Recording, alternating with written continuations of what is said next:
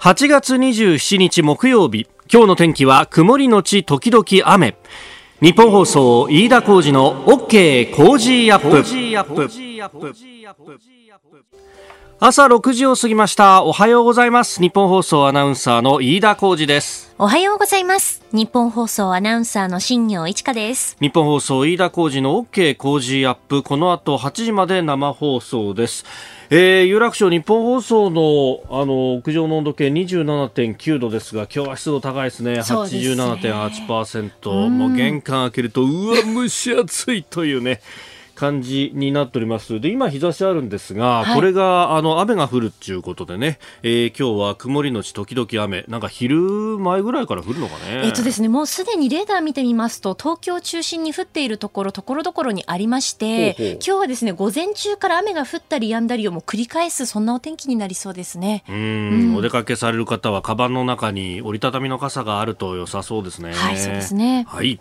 さあ、あのー、昨日はもうドピーカンでしたけども、まあ、その中私、ちょっと昨日はですね、六本木一丁目に行く用事がありまして、というのは、何もおしゃれなところに、おしゃれなところに行ったわけじゃないっていうと、行った先に対して ディスってるように聞こえるかもしれないんですけど、そうですね。あのー、知り合いがですね、えー、テレビ東京に勤めてる記者の知り合いがいて、はい、で、あのー、あそこ、まあ、テレビももちろんやってますけど、あの結構インターネットの YouTube チャンネルとかにすごい力を入れて、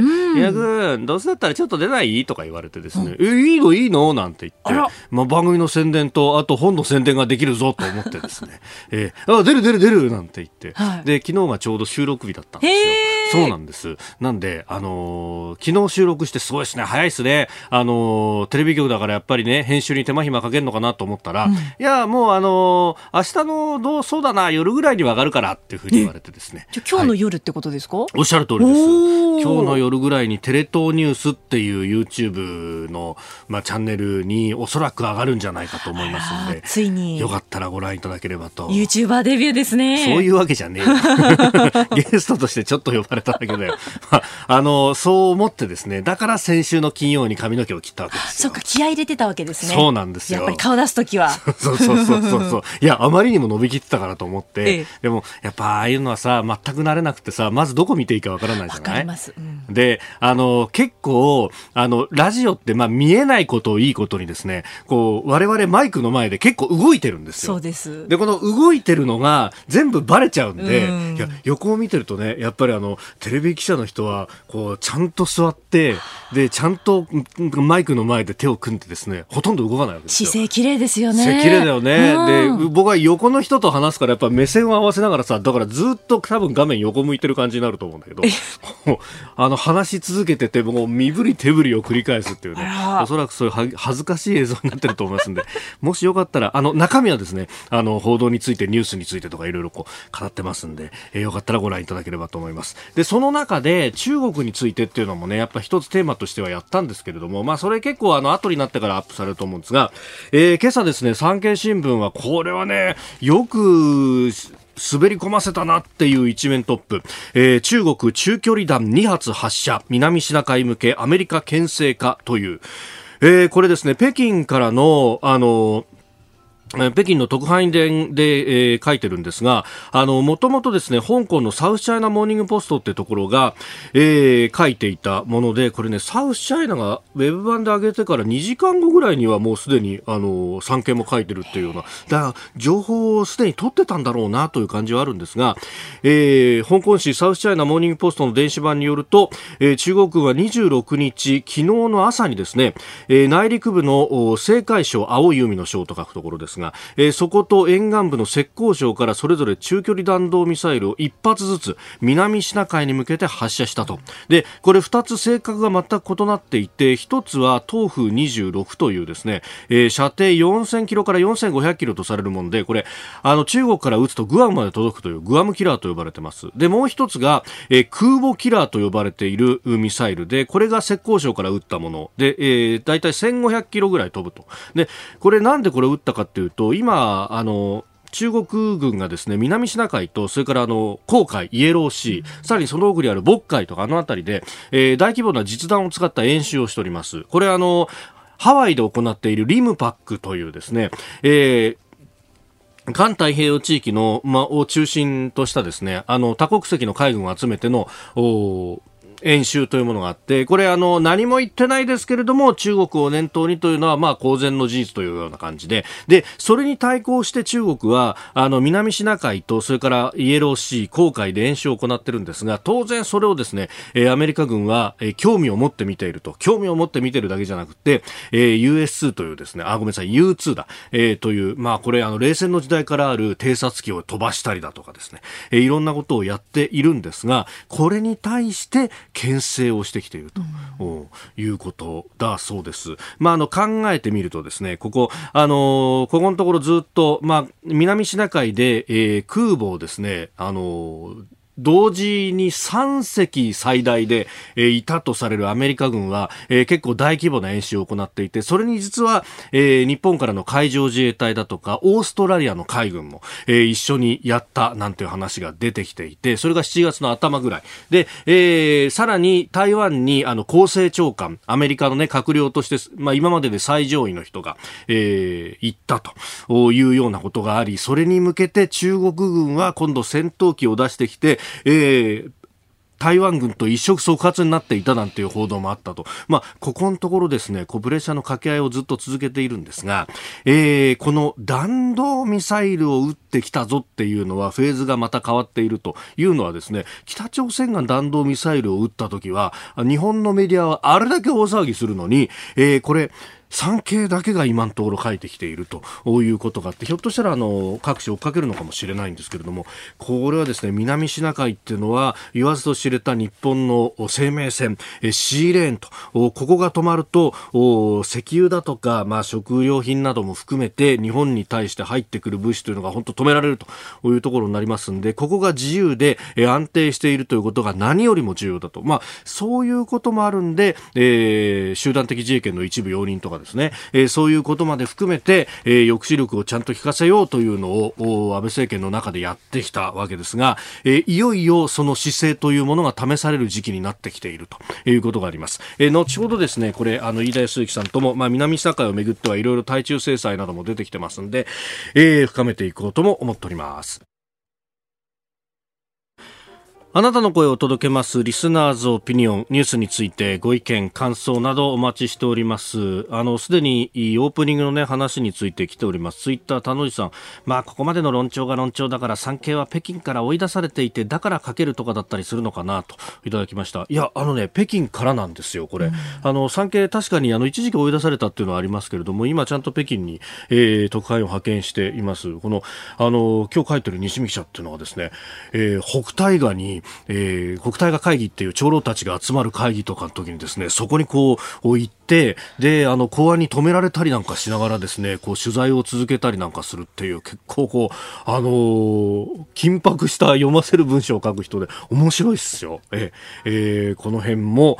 含めてですね、まあ、あの、他氏がどう書けるのかっていうのを見ていきたいとも思っております。えー、今朝のコメンテーターは明治大学准教授で経済学者飯田康之さんです。えー、取り上げるニュース、まずは日本とイギリスの貿易交渉について、まあ、EU 抜けますんで、新しい協定を作っとかないと WTO のルールに戻っちゃうということがあります。え近く合意へという話が出てきました。それから GoTo トラベル東京追加について、え新型コロナ感染の危険度見直し検討、さらにえジャクソンホール会議、えそしてアメリカ南シナ海をめぐって対中制裁とこういうところも取り上げます。今週はご意見をいただいた方の中から毎日抽選で5人の方に千葉県調整地域から農産物と特産品の詰め合わせをプレゼントしています。ポッドキャスト YouTube でお聞きのあなたにもプレゼントが当たるチャンスです。番組のホームページにプレゼントの応募フォームを作りました。こちらに住所やお名前、電話番号を登録してご応募ください。ここが気になるのコーナーです。えーまあ、このところね、ニュース、まあ、コロナの話と、まあ、それからこうアメリカと中国みたいなところっていうのは、えー、いろんな角度からニュースが出てくるんですけれども、えー、こちらあ今日のですね日本経済新聞の4面政治面のところで、えー、書いているんですが企業大学内のスパイ抑止という経済安保政策を追うというですね特集の中で、えー、自民党はですねあのーの新国際秩序創造戦略本部っていう会合の中でこのあの企業や大学の中の安全保障上の重要な情報をどうやって守っていくのかっていうところで議論をしていると。で、えー、自民党が対策を提言しようとしているんだと検討を始めたということを書いています。あのここはですね、えー、新国際秩序創造戦略本部。まあもともとはあの国際的なあの企画とかそういうのを日本が主導して取れたらビジネス的にもいいよねっていうところもあったんですが、まあ、あのそれ以外にもこういったあの経済と安全保障というもの、まあ、これ、えー、政府の中に国家安全保障会議そしてその下に事務局機能として国家安全保障局という、まあ、官僚機構がありますけれども、えー、その中に経済班というのを作って、まああの経済活動と安全保障というのを総合的に見ていこうというのはだんだん始まってるんですがそれを、まあ、あの自民党の側でも議論するということであります。で、これ、あの例えば社員だとか、それから大学に研究員だとか教授だとかで入っていって、で、安全保障上の重要な情報を手に入れて、そしてそれを、えー、他国に、えー、持っていく、あるいは教える。まあ、これ、あの日経の紙面では中国想定というふうにちゃんと見出しにも取ってますけれども、まあ、こういったことが、まあ、諸外国でもいろいろと叫ばれていますけれども、日本に関しては、ほとんどそれを防ぐということができなかったと。で、あの、たまに、そういう機密情報が漏れたって言って、えー、例えば逮捕されるなんていう事案の時も、外為法違反とかですね、まあ、あの、その、各々の法律、なんでこれが適用されるのっていうようなものを組み合わせないとなかなか、ま、守ることができなかったということがあるんで、えー、それをですね、えー、きちんと流出しないようにしていこうと。まあ、あの、政府との間で、えー、社内管理などの指針をまず政府が出して、で、それに基づいてですね、えー、企業にきちんと管理してもらおうということもあるんですが、まあ、これと、あの、もう一つ、スパイ対策という意味で言うと、あの、情報を、に接するときに、その、接する人が、あの、危険がないかどうかっていうのを、こう、諸外国の場合は、まあ、ある意味の身元調査みたいなものをやると。で、これをセキュリティクリアランスというふうに言うそうなんですが、えー、これをですね、取らない限りは情報にアクセスができないというような制度が確立されています。だから、あのお、まあ、これね、えー、国家公務員に関しては、えーまあ、特定秘密保護法というのを作ったときに、ある程度の、こう、チェックをするんだということで、えー、まあ、先に寄った先であっても漏らした場合にはちゃんと厳罰が下るからねっていうのも合わせてやっているわけですが、あのー、これ、安全保障に関わるところの重要な情報に関しては、そういったセキュリティクリアランスを国家公務員だけでなくって、民間企業でも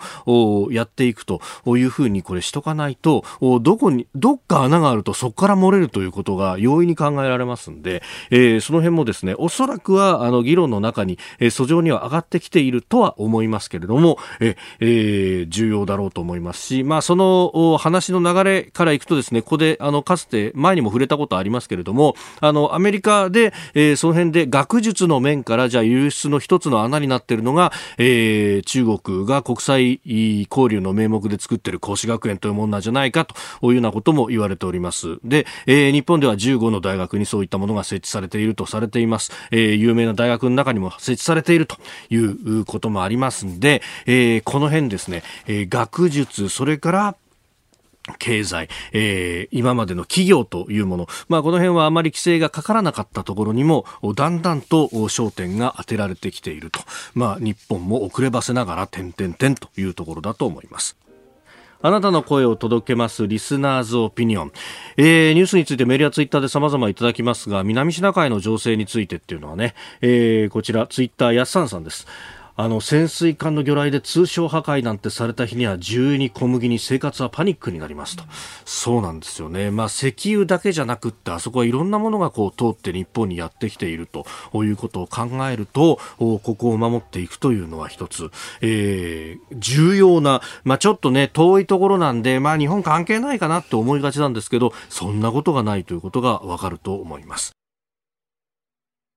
さあ、次第はコメンテーターの方々とニュースを掘り下げます。今朝は明治大学准教授で経済学者、飯田康之さんです。おはようございます。おはようございます。よろしくお願いします。あの、うちの近所、学校が始まったみたいで子供たちが行ってるんですけど、ほうほ大学はまだですかね？大学後期もリモート対応の大学がやはり関東は多いですね。おお、あ、関東と関西でちょっとちょっと温度差。差があって、比較的関西の方が対面授業に前のめりで、えーで、あ、関西の方が前のめりええでええ、関東の方は、あの、大きい講義はやっぱりリモートを続けて、ゼミだけリアルみたいなところが多いですね。なるほどね。やっぱりこう、大人数密になったらまずいっていうのが。そうですね。うん、まあまあ、どこまで、えーまあ、付き合うのかっていうのは難しいところだと思うんですけれどもうね。ん今日もコロナの話も入ってきてます。今日もよろしくお願いします。よろしくお願いします。しますここで、ポッドキャスト、YouTube でお聞きのあなたにお知らせです。ニッポン放送のラジオ番組、飯田浩司の OK Cozy Up では、お聞きのあなたからのニュースや番組についてのご意見、コメンテーターへの質問をお待ちしています。ぜひメール、ツイッターでお寄せください。番組で紹介いたします。番組では参加いただいているリスナーの皆さんに毎週抽選でプレゼントを用意しています。海外でお聞きのあなたそして関東以外の地域でお聞きのあなたツイッターで参加しているあなた皆さんに当たるチャンスです。 Cozy Up のホームページにあるプレゼントフォームでも受け付けています。合わせてメッセージ情報もお寄せください。よろしくお願いします。そして毎週土曜日には Cozy Up 週末増刊号と題した1週間の Cozy Up をギュッと濃縮したポッドキャスト YouTube 限定の企画を配信しています。ニュースのプレイバックやコメンテーターの裏話など盛りだくさんです。こちらの増刊号でメッセージを紹介させていただいた方にも漏れなく Cozy Up オリジナルマスキングテープをプレゼントいたします。ぜひこちらもお楽しみに。では最初のニュースこちらです。日英貿易交渉 EU と同じ程度の優遇関税で近く合意へ。政府は昨日イギリス政府との新たな貿易協定交渉で最後の課題となっていたイギリス産のブルーチーズの関税について EU ヨーロッパ連合との EPA 経済連携協定の優遇関税をそのまま踏襲し低水準で抑えることが分かりました。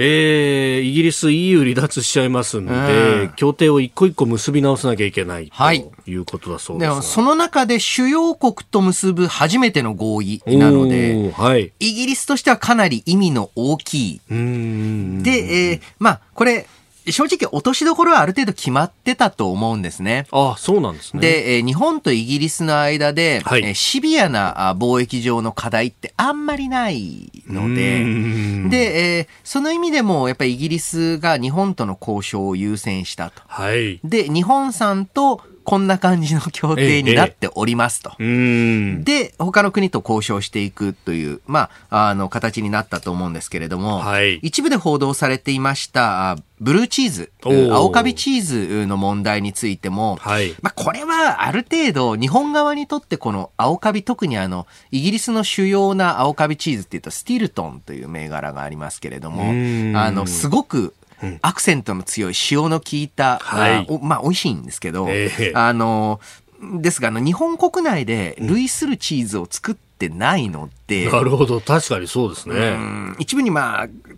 試みとして作ってるけど大きな流通ではないので、うんそんな強い対立点じゃないんですね。なるほど。で、お互い、まあ、イギリス側は、ええまあ、正直もうゆ、すべてを譲って、えーでも、なんとか、あの、こういった、しっかり高レベルの、おうんうんうんまあ、貿易交渉しないといけないので、はい。で、まあ、ある意味、ちょっと、えーブルーチーズで、えー揉めたのは、まあ、向こうに花を持たせるっていう、一応イギリスも押し返したぞと。全部押し、ね、押されたわけじゃないと。全部日本の言う通りにして、ハンコ、ハンコはつかないか、イギリスだから、サインして帰ってきましたっていうふうにはしませんでしたよということだと思うんですけれども、うん。で、えー今後ですね、まあもちろんブレキジットに関わる、はい。えー貿易もそうなんですけれども、え。日本とイギリス、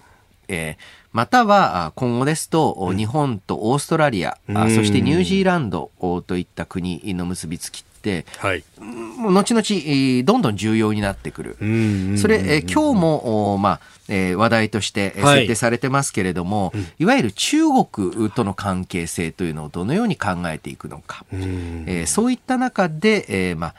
まあ、中国う以外の国はい。との結びつきというのが、まあ、貿易上、経済上もそうだし、安全保障上、おそして情報の問題、えーこういったところでもお重要度、どんどん上がっていくと思うんですね。うんまあ、中国をこう睨みながらっていうと、イギリスはやっぱファイブアイズと呼ばれる、えーアメリカ、イギリス、カナダ、オーストラリア、ニュージーランドの、まあ、秘密情報のね、はいえーまあ、共有する組織みたいなものがあると、まあ、ここに日本も入るかどうかみたいな話が、ちょっとにわかに議論になってきましたよね。そうです。ね。あの、やはりですね、えーこの東アジアあ、またはアジア太平洋エリアの安全保障を考えるときに、はい安全保障ばっかりに傾注してしまうと、うんえー今度はですね、えー経済問題どうするんだと。えー特にファイブアイズの中ですと、はい。オーストラリア、ニュージーランド、日本の3国は、えー対中貿易依存度があ非常に高い国です。はい。では、あじゃあ、中国と、もちろんあの、別にね、あの、ホットボーをしようっていうわけじゃない、えええええー実際の戦争をするわけじゃないので、もちろん貿易をしないってわけじゃないんですけれども、うん。一部の商品について、えー特にまあ、えー情報機器関連について、まあ、中国との結びつきを、おまあ、ほどいていくとするとうん、代わりにじゃあ、どこと、そういった情報通信産業についての貿易とか、あとは原材料であったりうん。あとは農作物であったりうん。という、まあ、えー供給のチェーン、えーをどっから買ってどこに売るのかっていう結びつきをはい。作っていかないといけない。うん。ですから、まあ、今回の場合は、あの、EU 離脱という、まあはいちょっと突発的な、うん。突発的というかね、あの、イギリス独自の事情によるものでしたけれども、今後、お日本とイギリスの間での、おまあ、ね取引であったり、えーまあ、外交っていうのは、もう一つの、うん。まあ、日本の場合はやはり同盟関係から言って日米が基軸なわけですけれども、はい。日英というのもお重要になってくるんじゃないんでしょうか。えーまずは日英の貿易交渉についてでした。おはようニュースネットワーク、えー取り上げるニュースこちらです政府 GoTo トラベルの東京追加は9月に判断東京都においても、えー発生時点で見た感染状況や実効再生産数はですね、7月、まあ、末頃をピークに低下傾向にあるのではないかというご指摘、分析をいただいているところでございます。GoTo トラベル事業におけるこの東京都の取り扱いにつきましては、今後、こうした感染状況などを総合的に考慮しですね、政府全体として検討し、専門家のご意見を伺いながら、適切に判断してまいりたいというふうに考えているところでございます。えーお聞きいただきましたのは昨日の衆議院内閣委員会閉会中審査でのお西村経済再生担当大臣の発言でした。えー政府の観光支援事業 GoTo トラベルにおける今後の東京発着の旅行について9月に判断するとお答弁をしております。はい。はい。まあ、GoTo、えーまあ、1ヶ月ちょい経ちましたね。そうですはい。で、えーまあ、一応ですね、えー利用者は420万人ということになっています。はい。これはやはりですね、東京が除外されたこと。はい。で、それによって東京の方が旅行しないだけじゃなく、うん。まあ、旅行どうなんだろう今行っていいのかなみたいな、あの、うん雰囲気が広がったことで、当初よりはやはり利用者が少ないはいというイメージなんですうね。んで、420万って聞くと、あ、随分すごいみんな使ったんじゃないかって思われるかもしれませんが、はい。昨年1年間、2019年で、うん。日本人は、はい日本国内に4.8億泊してます。おお、えーそうなんですかそうなんでです。月あたりだいたい4000万泊してるんですね。ほほで、えーまあ、平常時だったら月あたり4000万泊してるはずなのが、うんえー今回まあ使ったのが420。まあ、ただあの、この4.8億泊、月4000億泊というのは、あ、4000万泊というのは、ええまあビジネストリップも含んでるので、もちろん。まあ、出張で泊まるっていうのはね、ね多いですからね。あの、もちろん観光だけではないんですけれども、はいそう考えると、まあちょっと当初期待ほどは利用が伸びなかったと。なるほど。で、なぜ、えーはいこうやって GoTo トラベルとか GoTo イート、今度始まる、うんうん今度始まりますねえー事業者も決定しました。はい。なぜかというとですね、ええ。今回のコロナショックって、落ち込みが一様じゃないんですよ。うん全部の業界で全部が沈んだっていうんだったら、はいえーまあ他にもやりようあるんですけれども、ん今回の場合旅行は、えーまあ、インバウンド観光、はい。99.9%減です。うん、海外から人入ってこないですからね、はい。今ね。で、えー一方国内、はい。えーつまり日本人が日本国内に旅行するうものもですね、ん。えーまあ、6月に少し回復して、えーまあ、去年の平均に比べて、えーはい。90%減です。おおそれでも9割減。減うんで、これで GoTo があったので、はいおそらく地域によっては7割減ぐらいまで戻してるところがあるんじゃないかなと。うんでも戻してるっていうのもちょっとね、7割減ですから。ねうんはい。で、えーそして今度 GoTo イート、飲食についてもですね、はい。一応これ、えー6月の時点ですと外食、に、まあ、一般的な平均的な家計が使った金額が去年に比べて3割減ってます。あ、3割減。あ、でもそ3割減ってると。でも、なんで3割かというと、えファミレス、うんファストフード、うんこういったものは別に減ってないのであのー普段使いみたいなもの。そうなんですす、そうなんです。で、うん3割減してるというのは、はい。いかに、例えば、まあ、レストランとか、うんお寿司屋さん、そして居酒屋、はいえーパブ、スナック類、えーこちらがどんだけ落ち込んでるか。うーん。で、えーまあ、これ、電話帳データなんですけれども、はい全国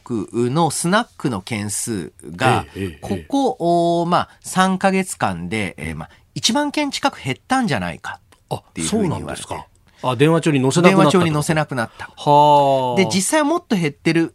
と思われるのは、はい地方圏のスナックの場合、んうん電話番号がもともと自宅兼用のケースが、あ、わかる。するのでありますね。自宅の一角がスナックになってるみたいなところ。はい。で、そういったところは、まあ、あの、もしかしたら実際、あの、ご商売の方はもうやめ、えー閉じられてるけれども、ご自宅はまあ、住まわれてるので、えーうん電話そのまんまっていうケースもあると思いますので、えーそういった状況。で、一方で、えこれ、えーもう一つデータとして、え。はい。日本人が4、5、6月うに。食事に使った費用。これ横ばいなんです。あ、え、食費横ばいなんですか？飲食、まあアルコールも含めですけれども、はい。これどういうことかというとえ、えー外食しなくなった分、内食してますので、ああ、確かに、ああ、飲みに行かなくなったからちょっといいの買おうかみたいな。そうなんです。食べ物に使ってる額変わってないんですよね。なるほど。その中で外食が激減してるわけですから、えええーこういうふうにですね、特定の産業にいきなりとんでもない負荷がかかっちゃってうる。ーん。だからそれをなんとかしたいというの分かります。でそして GoTo 随分、まあ、タイミング悪かったなと思うんですけれども、はい批判ありながらも、この420万人利用して、はい現在のところ、まあ、確認されている感染者が17名。ええええええ。で、しかもうち7名はいわゆる職場内でのクラスター感染なので、GoTo なのかなとああいう、はい。えーと考えるとですね、ええこれあの、私自身、かなり以前からあ似たような指摘してきましたけれども、観光って濃厚接触しにくい活動なんですようね。で、えー皆さんあの、実際のところどうですか？温泉旅行とか、はい。あとはあの、ビーチに遊びに行って、うん。現地の方とお30分近距離で話すって、やってます？やってますって別になんか、えーやらなきゃいけないことでもないわけなんですが、確かにそんなに言葉を交わすってないですね。そう。さらにまあ、あの、売り買いとか、あの、はい。えー食事をサーブしてくれるとか、そういうんであれば、あの、従業員さんの方はマスクしてるでしょうし例えばこちらも、例えばあの、お店で買い物、お土産物を買うとかって時、まあマスクマスクしてるわけですよね。うんそういった中でもともと観光っていうのがあ感染拡大に対してそんなに強く作用するものではないっていうのを、政府が事前にちゃんと地ならししてからはい。始めるべきだったと。ああ、確かに専門家会議の尾身会長などは、あの、もし旅行とか移動でこんなにね、いうような感染が広がるんだったら、とっくに広がってるとあそうですね。いう話をしてたりしましたが、あんまりこれが報じられないっていうそうですね。例えばまあそうやって電車に乗ってて映るんであれば、はい東京の通勤電車はどうするんですかと。いや、本当そうですよね。しかも県をまたいでみんな通勤してくるだろうって話ですから。えーしかし、やはりその通勤電車が強い感染源になったというのは、あまりいい、まあ、発見されていない。はいそう考えるとですね、えーいわゆる、まあ、ただまあ、これ言いにくいは言いにくいんですけども、規制のような形だと、ああ、まあ、それは濃厚接触すると思うんですよね。まあ、地元にいる親と30分以上はまあ喋りますよね。まあまあまあ、そうですね。何のために帰ったのか分かんなくなっちゃいますからね。そうですね。なので、あの、ちょっと地ならしが足りなかったかなと。うーん。えーですから、秋以降、東京追加の際、はいえーそれをちゃんと遂行するためには、えー実際にこのパッケージというか、この政策を、はい。えー意味のあるものにするためには、うんうんえー例えばその、えー旅行先ではこういうふうに行動しましょうと。か、はい。あとは、まあ、あの、あまり濃厚接触をしないような形での観光活動の楽しみ方にはこんなものがありますよとか、んそういったものをしっかりと示して、えー地ならしした上で、はい東京も含めたあ全国的な GoTo トラベルっていうのを、えーまあ、実施していく。うそうしないとですね、正直宿泊関連業を持たない。ああ、ですねこれね、あの、特定のところにものすごい負荷がかかった上に、その業界が結構裾野が広いと。そうなんです。働いてる人は関連まで含めると結構多いですよね。そうなんです。旅行関連というと、ホテル、うーまあ旅館はもう当然なんですけれども、えー必ずその周りのお土産物屋さんであったり、はい。えーその、おさらに周りのそのお土産物屋さんやあー宿泊施設に商品を卸しているところ、はい。えーで、かつですね、地元資本の割合が非常に高いのが特徴なんです。ああ、なるほど。旅館ホテル、もちろん全国とか、えーええ世界的なチェーンのホテルもありますが、すうん。やっぱり地場で、地元で長い会社って、はい。結構あの、まあ、江戸時代からあるええ旅館であったり、老舗の旅籠みたいなところがそのままやっているもうその県で最初に近代的なホテルを建てましたみたいな会社だったりする。で、えーお土産物屋さんしかり、こういった裾野の広さあというのを考えると、ピンポイント給付って難しいんですよ。ああ、なるほど。そっか、だからこそ地方創生っていうと、まず観光っていうのが出てきてたわけですよね。地元にお金が行くと。うん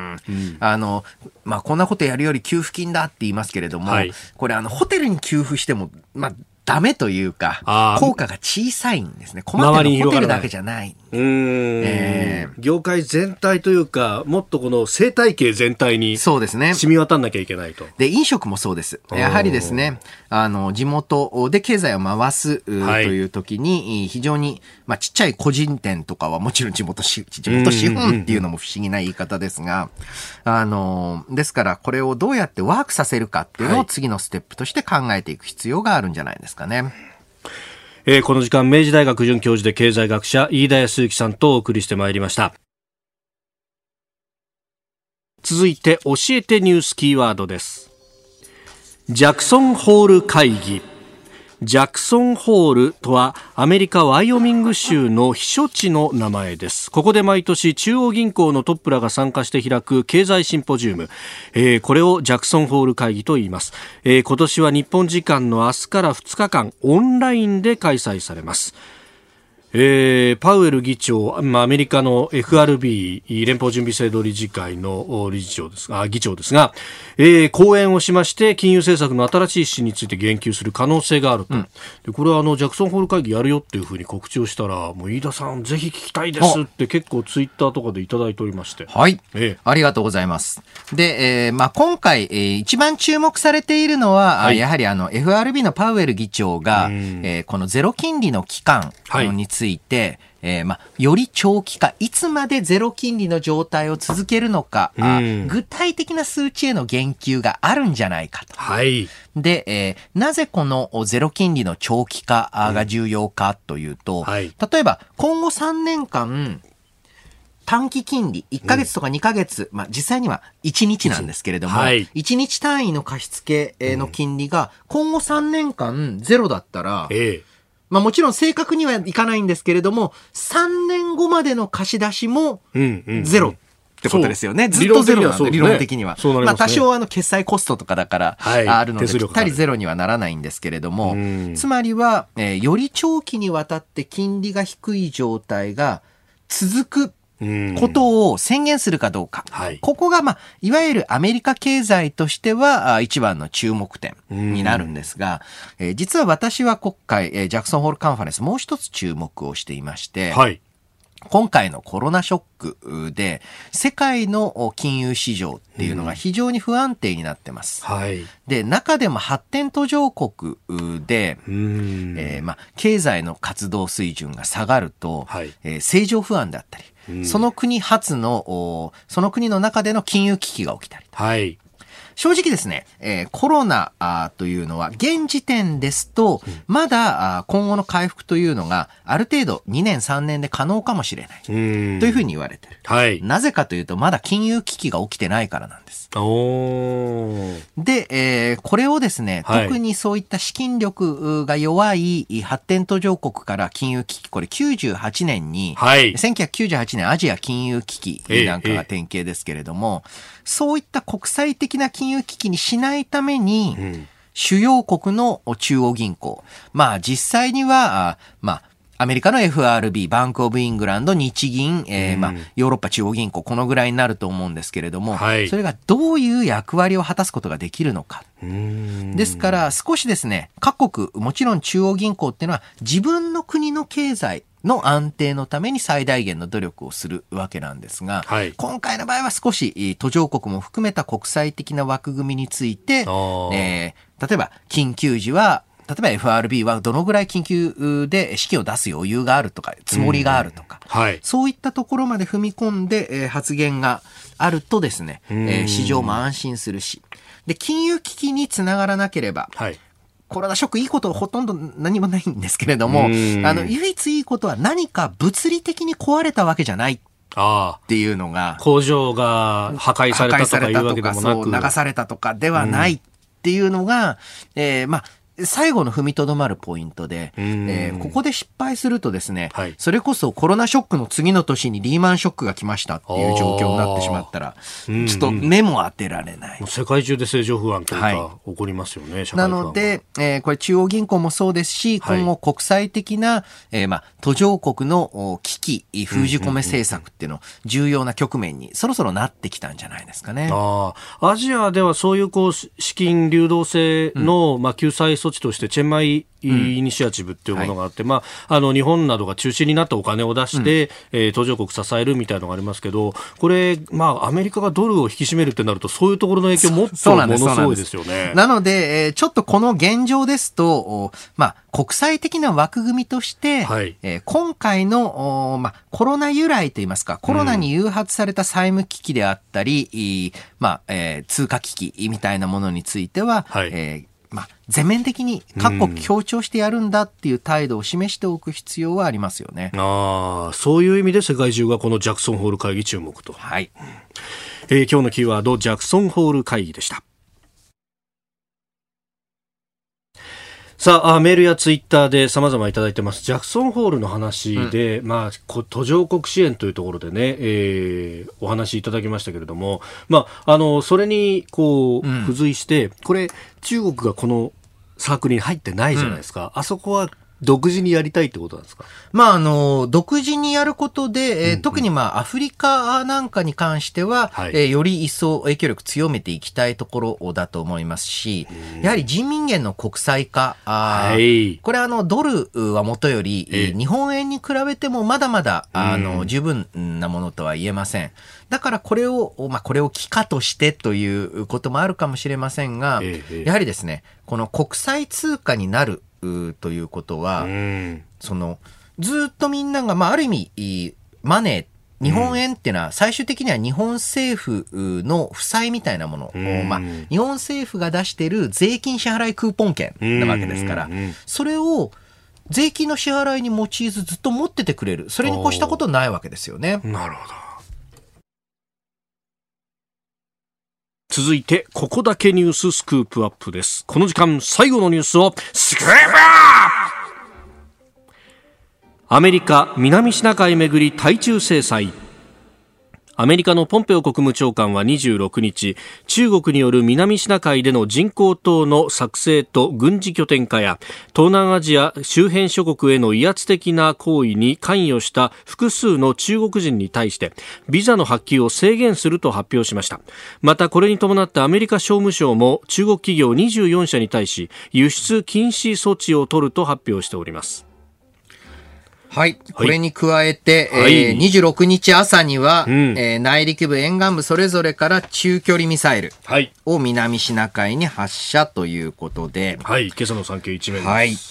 あそうなんですよ。産経一面なのに他ではあまり取り上げてなくてですね、え。非常に、えーまあ、不思議なところではあるんですけれども、はい。その一方で経済的なところにえーコメントをすると、ええ。ーこれ、えー今後ですね、アメリカ、あ中国に対する封じ込め、えー制裁策を拡大していくと思います。うん。で、アメリカはある意味で言うと中国に対してかなり強く出られる経済構造です。あああの、もともとですね、えーまあ、トランプ大統領はむしろ中国からの輸出が、えー国内の雇用を圧迫してるみたいな話をされて、えーいますし。はい。で、えーただですねええ、これ、日本、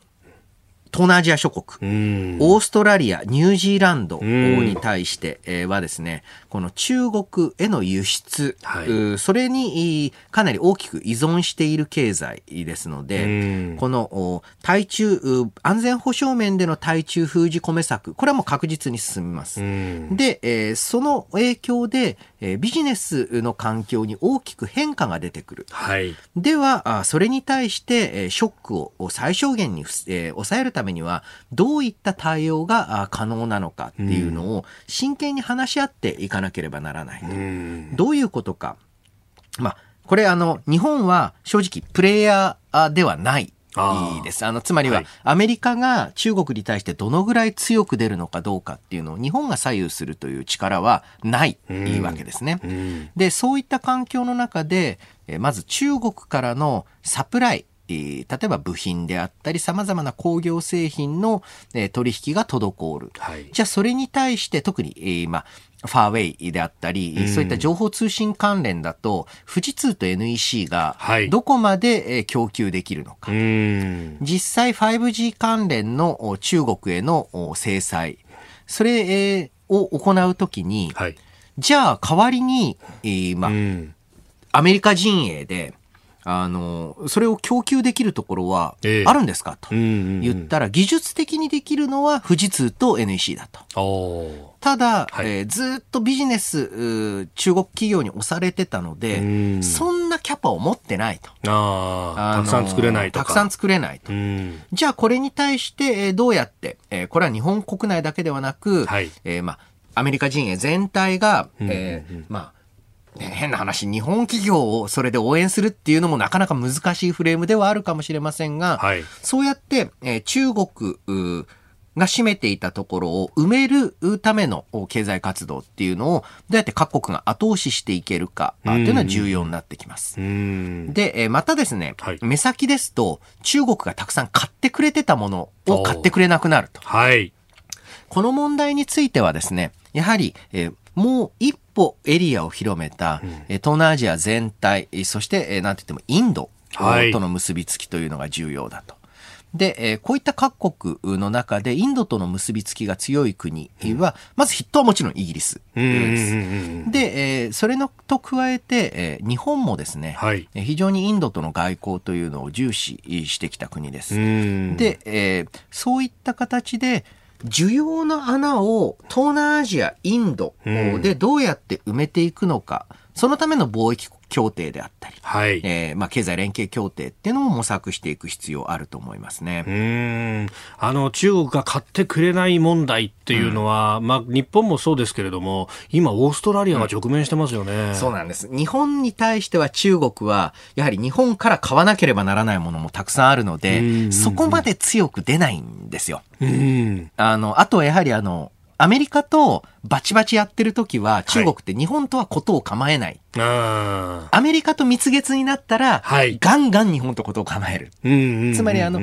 中国経済としては、日米両方と構えるのはやめたいんですよね。二正面作戦二正面作戦は避けると。うん一方でですね、オーストラリア、ニュージーランドは、はいえーたくさん中国には売ってるけれども、中国側としてオーストラリア、ニュージーランドがないと困るってことがあまりないので、だあって、オーストラリアあなんかは、いわゆるコロナ関連の調査を始める今年の春ですよね。はい。うんうんって言っただけでいきなり貿易制裁ですからね。そうですよね。うん独自調査させろって言っただけでね。そう。うん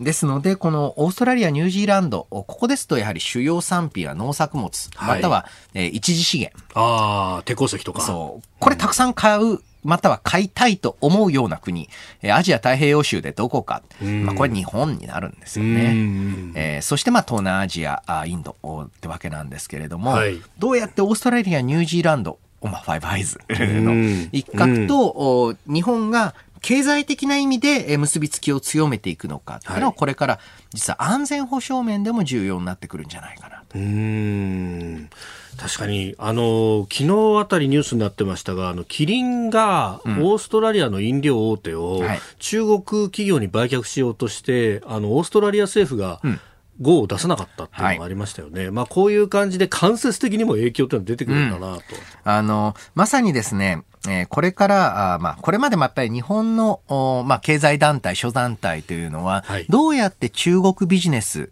を拡大していくかということに注力してきた20年はいだったわけなんですが、そろそろですね、生産拠点としての中国の魅力はだいぶ下がってきてます。うん、うん、賃金も上がってるし。実際あの、最近、おもちゃとかはい服とか見てください。メイドインベトナムですよね。うん、うん、うん。多いですね。えーマレーシア、インドネシアも、はいえーそういった形で移ってきている。今度はじゃあ需要か買ってくれる先としての中国っていうのを考えたときに、もちろんですね、え例えばインバウンドしかり、はいえーまたは、えーいわゆる戦略と関係ないようなあ商品、えーまあ、車かもしれないし、電気機械、うん。えーの一部の電気機械、えーかもしれない。そういったものについては、しっかり貿易は行いつつ、はい。えーまあ、いわゆるコア技術にあたる部分について、どうやって、まあ、デカップリングって言いますけれども、いわゆる中国ネットワークとは別のネットワークを強化していくかっていうのは、まあ、かなり、本当にね、10年、20年、もっとかな。えーえーこれ、この状況続くと私思います。はい。えーなので、えーこの新しい冷戦下というのに備えると。冷戦下、ソ連に対して、はいえー日本別に輸出してなかったわけでもないですし、ええソ連から物を買ってなかったわけでもないです。うんあの、ですから、しっかりとお商品の取引をやりつつ、そういった戦略物資の取り扱いについて、どういうふうに、まあ、規制とか、障壁設けていくのか、これも課題になっていくんじゃないでしょうかね。